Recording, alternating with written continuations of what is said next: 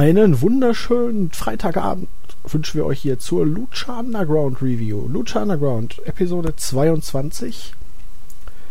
Und nachdem es in der letzten Woche ja schon mit dem Trios Title Tournament losging, wurde auch in dieser Woche wieder ein großer Wert auf ein Match und auf den Aufbau eines kommenden Matches für die nächste Woche gelegt. Aber erstmal schönen guten Tag, Christos.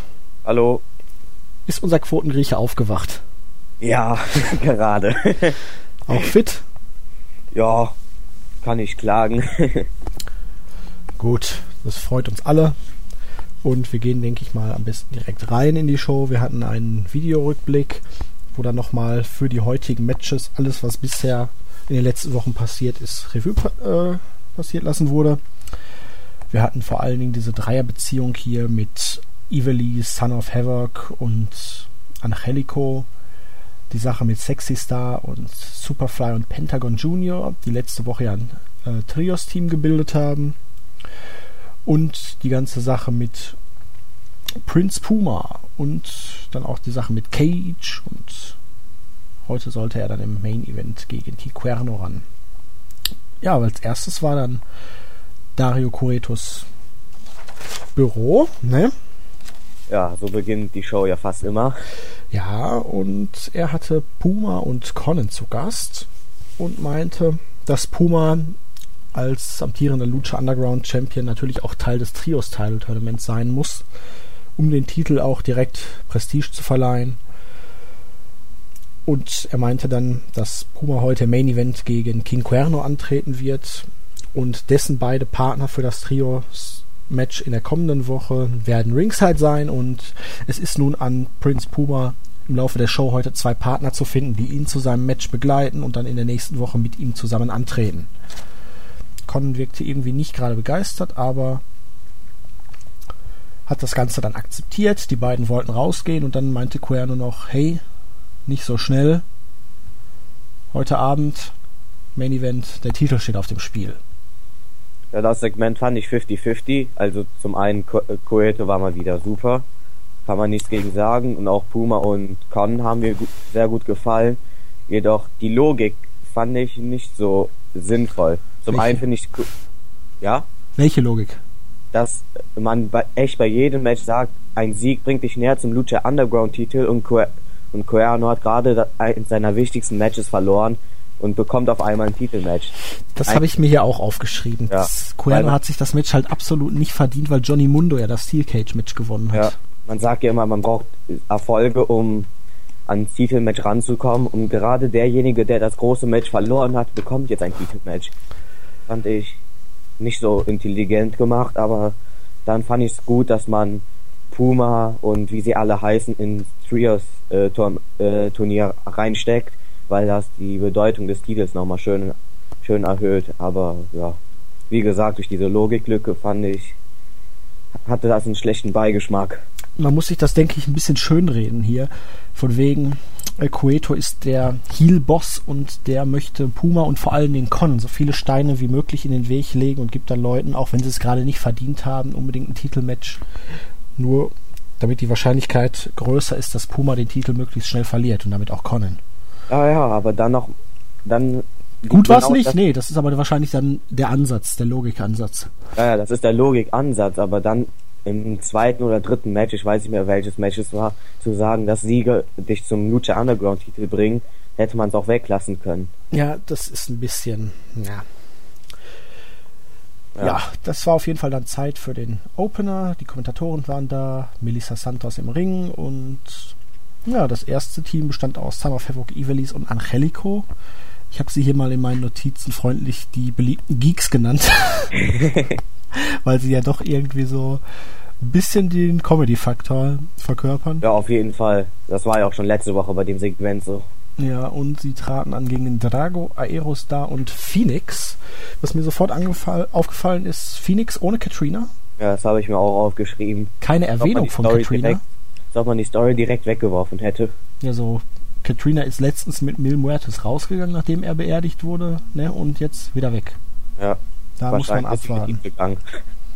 Ja, das fand ich ein bisschen merkwürdig. Auf jeden Fall haben Son of Havoc, Ivelis und Angelico am Ende gewonnen. Es war halt ein relativ merkwürdiges Match, will ich meinen. Das, also wie, wie, gesagt, hier Son of Havoc, Ivelis und Angelico wurden stark bejubelt, die anderen natürlich auch, weil es auch Publikumslieblinge sind.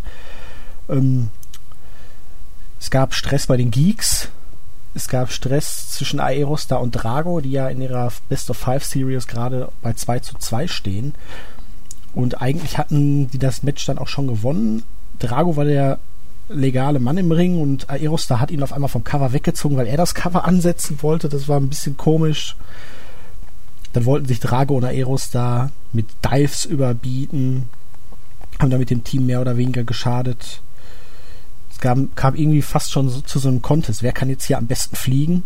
Ja, aber das fand ich gut. Das war mal eine andere Fädenfortsetzung und so eine Fädenfortsetzung hatten die beiden ja kaum. Die hatten ja nur ihre Match-Series, aber so ist mal ein bisschen mehr ja. Tiefe reingekommen. Ja, es gab dann ein Elbow Drive, äh, Dive von Phoenix an Angelico, der so zwischen den Seilen hing, außerhalb des Rings, sah cool aus. Ja. Und ja, das Ende war eigentlich Ivelis wollte praktisch das Tag machen.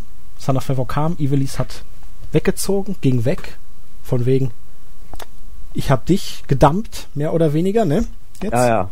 Nochmal zur letzten Woche. Genau, ging dann ins Publikum und ja, Drago und Aeros da haben sich das Match dann wieder gegenseitig gekostet. Son of Havoc konnte profitieren und hat Drago gepinnt und damit sind Son of Havoc, Ivelis und Angelico weiter. Ähm, Ivelis war irgendwie geschockt. Son of Havoc hat wieder den Pin geholt, obwohl er eigentlich ja in Unterzahl sogar war. Und ja, ich habe mir hier abschließend aufgeschrieben, zwei Fäden und Stories wurden wunderbar verbunden. Es war ein relativ offenes und starkes Match. Also du hattest wirklich ziemlich viel ja, Story-Input und es war konfus, aber ja, Match hat nicht so gravierend runtergelitten. Ja, bei diesen Leuten ist ja auch ein Spot nach dem anderen vorprogrammiert. Aber was ich schade finde, ist halt mit Phoenix, der hängt mir ein bisschen in der Luft nach der Muertes-Fehde. Jetzt wird er einfach in ein Team reingesteckt, was absolut gar nichts mit ihm zu tun hat. Und das ist einfach schade, weil sein Charakter Weltklasse ist. Er ist im Ring Weltklasse. Ja, aber es war jetzt eine Woche, das erste Mal, dass er wieder da war und die beiden, beziehungsweise die drei sind jetzt auch rausgeflogen wieder aus dem Turnier und dementsprechend kann sich Phoenix ja jetzt ganz anderen Sachen wieder widmen. Da müssen wir dann mal abwarten, wie es in den kommenden Wochen aussieht. Wer, wer, ist offen für Phoenix? Das ist auch eine Frage. Und du weißt doch nicht, wer da immer alles wieder Neues reinkommt. Ja, das stimmt. Ja, da, ja, weil ich auch die News da nicht gelesen habe, wegen eventuellen Spoiler. Ja, da hast du recht. Und was ich auch geil fand, war äh, Son of Havoc Release Booking Son of Havoc hat ja vor ein paar Wochen mal gesagt, du, du, ist, du bist es, die mir immer die Matches kostet. Und erneut, Ivelisse geht mal weg. Und Son of Havoc ist auf sich allein gestellt. Und als es auf sich allein gestellt ist, gewinnt er mal wieder. Ja, das wird nächste Woche, äh, in zwei Wochen ist das Finale, ja, genau. Da ja, wird es relativ echt. interessant werden. Ja, ich habe eigentlich ganz fest damit gerechnet, dass The Crew hier als Gegner kommt. Die sind gar nicht dabei. Ja, ja, da habe ich mich gewundert. Das ist erstaunlich. Ja, das ist wahrscheinlich die Strafe dafür, dass sie versagt haben gegen Big Rick. Ja, oder Cueto buckt sie am Ende nochmal extra ins Match, dass ein Four-Way Triple Threat wird.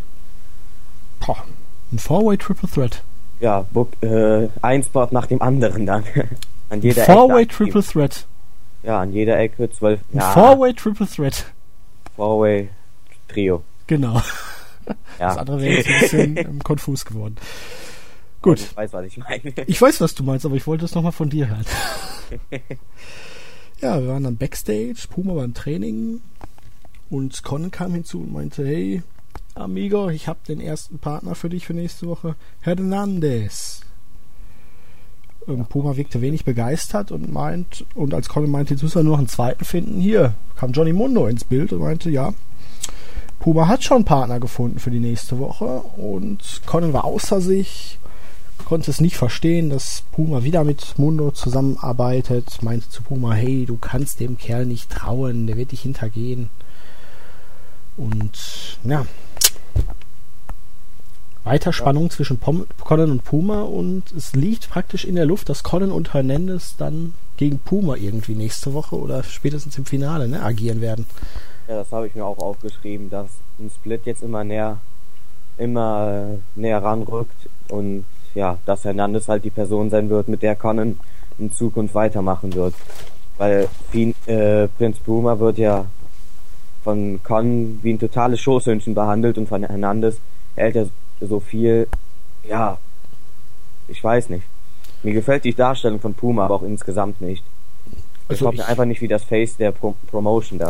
Also ich finde die Entwicklung bei Puma finde ich grandios. Er war ja eigentlich der Rookie, der von Conan persönlich ausgewählt und ausgebildet wurde, ist ein Champion geworden und jetzt langsam aber sicher löst er sich von Conan, ist nicht mehr mit den Entscheidungen von Conan einverstanden, hinterfragt die ganzen Sachen und irgendwann kommt dann der Split, wo er dann für sich alleine eintritt.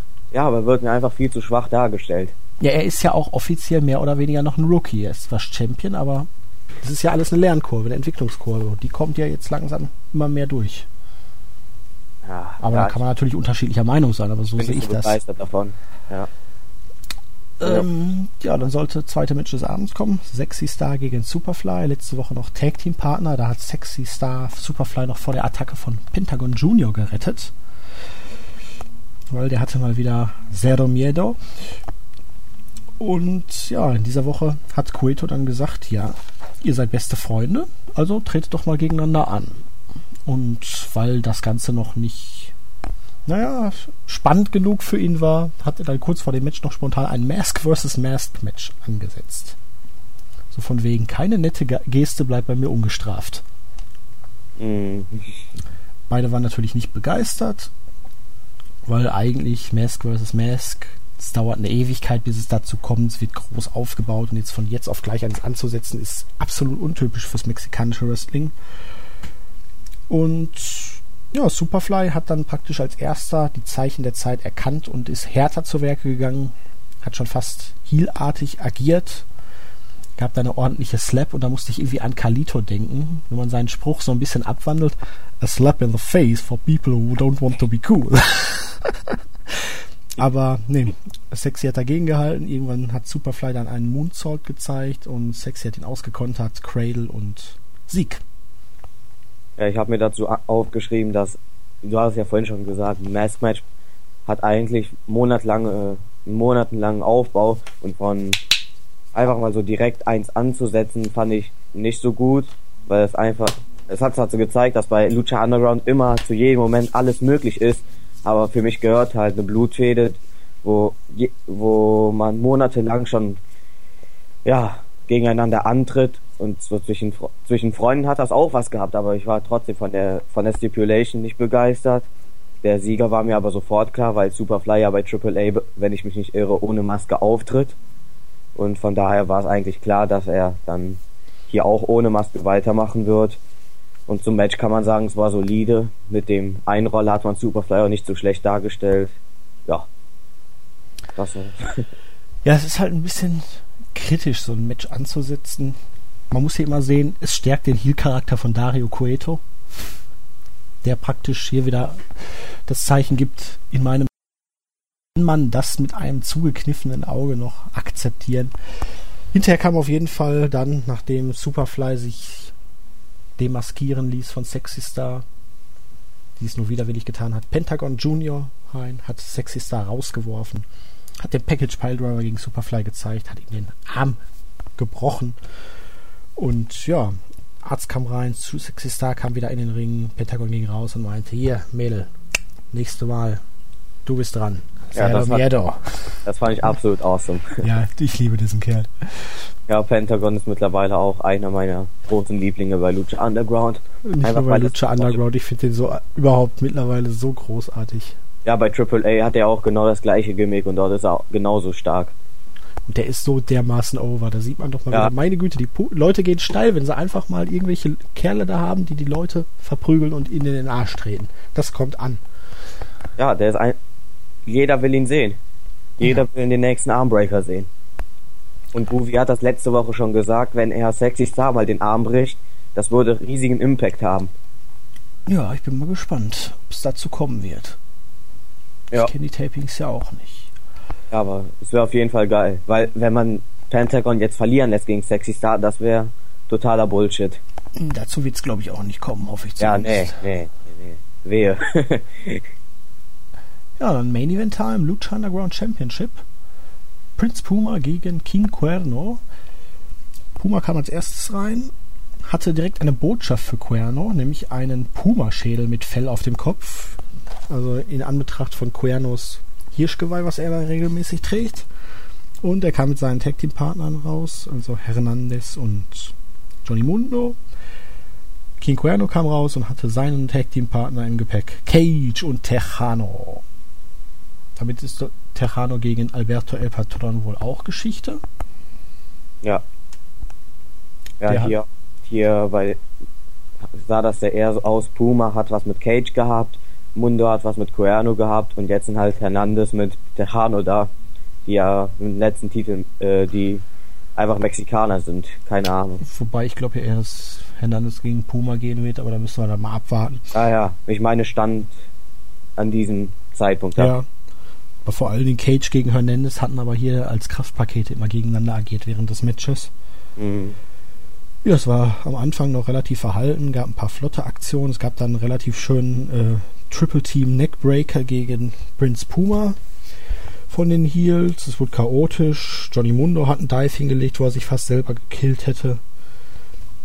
Am Ende wurde es dann wieder stärker und Cuerno hatte das Match fast gewonnen, hatte Puma im Ansatz zum Thrill of the Hand, also in der Fireman's Carry Position und Cage und Hernandez stiegen aufs Apron. Cuerno hat dann Puma abgesetzt, ging zu Hernandez rüber, hat sich eine gefangen. Puma hat das gar nicht mitgekriegt, der hat sich auf, um Cage auf der anderen Seite gekümmert und ja, hat dann den 630 gezeigt, die 630 Centern, hat das Match gewonnen und dabei hat er dann immer wieder zu Hernandez gesagt, jetzt steig vom Apron, steig vom Apron, ich mach das hier schon, lass mich in Ruhe. Das fand Hernandez nicht ganz so gut. Und nach dem Match wollte Hernandez dann die Hand von Puma in die Höhe strecken und der wollte das aber nicht. Er machte ich kann selber für mich jubeln und ich fand es nicht gut, dass ihr euch hier eingemischt habt. Also es deuten sich wirklich starke Spannungen zwischen Hernandez und Puma an und Conan in der Mitte. Das dürfte sehr, sehr interessant werden. Ne? Ja, das fand ich dann wiederum wieder sehr gut, dass Puma und Hernandez, äh, wie Puma und Hernandez gebucht wurden, weil Puma wollte unbedingt allein gewinnen und Hernandez hat, hat es ihm ja so gesehen gar nicht zugetraut, dass er Cuerno besiegen kann und ist andauernd, hat andauernd eingegriffen und ihm ja schlussendlich auch das Match gewonnen, kann man sagen, weil ohne Hernandez wäre Cuerno nicht in die Position der, Sex, der 630 gewesen. Ja, und hinterher endete die Show dann halt damit, dass die Faces und die Heels in einem großen Brawl da im Ring noch die Show beendeten. Ja, darauf freue ich mich dann auf nächste Woche, weil die sechs haben auf jeden Fall was drauf. Ja, und ich tippe ja auf die Heels, weil die Faces sich selbst wieder in die Wolle kriegen. Ja, ich glaube, dass Hernandez und Puma sich das Match kosten werden. Und naja, Johnny Mundo, der schien ja letzte Woche da irgendwas mit Alberto El Patron anzubahnen, ne? Der kann nächste Woche auch kommen. Im Heel-Turn ist ja auch immer möglich, ne? Man sollte es nicht ausschließen. Eher ein Heel, für mich eher ein Heel als ein Face ist. Hat man ja bei WWE auch schon gut gesehen. Ah, muss ja nicht immer alles Heel und Face sein. Es muss ja nicht immer schwarz und weiß sein. Es gibt ja auch diverse Graustufen. Ähm, deine Meinung zur Show insgesamt?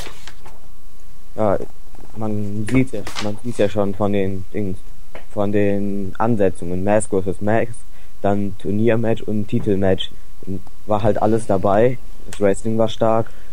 Es gab, es ist sehr viel Storyline-mäßiges passiert, aber es gab halt ausnahmsweise bei Lucha Underground auch ein paar Logiklücken. Ähm, ja, zumindest kleinere.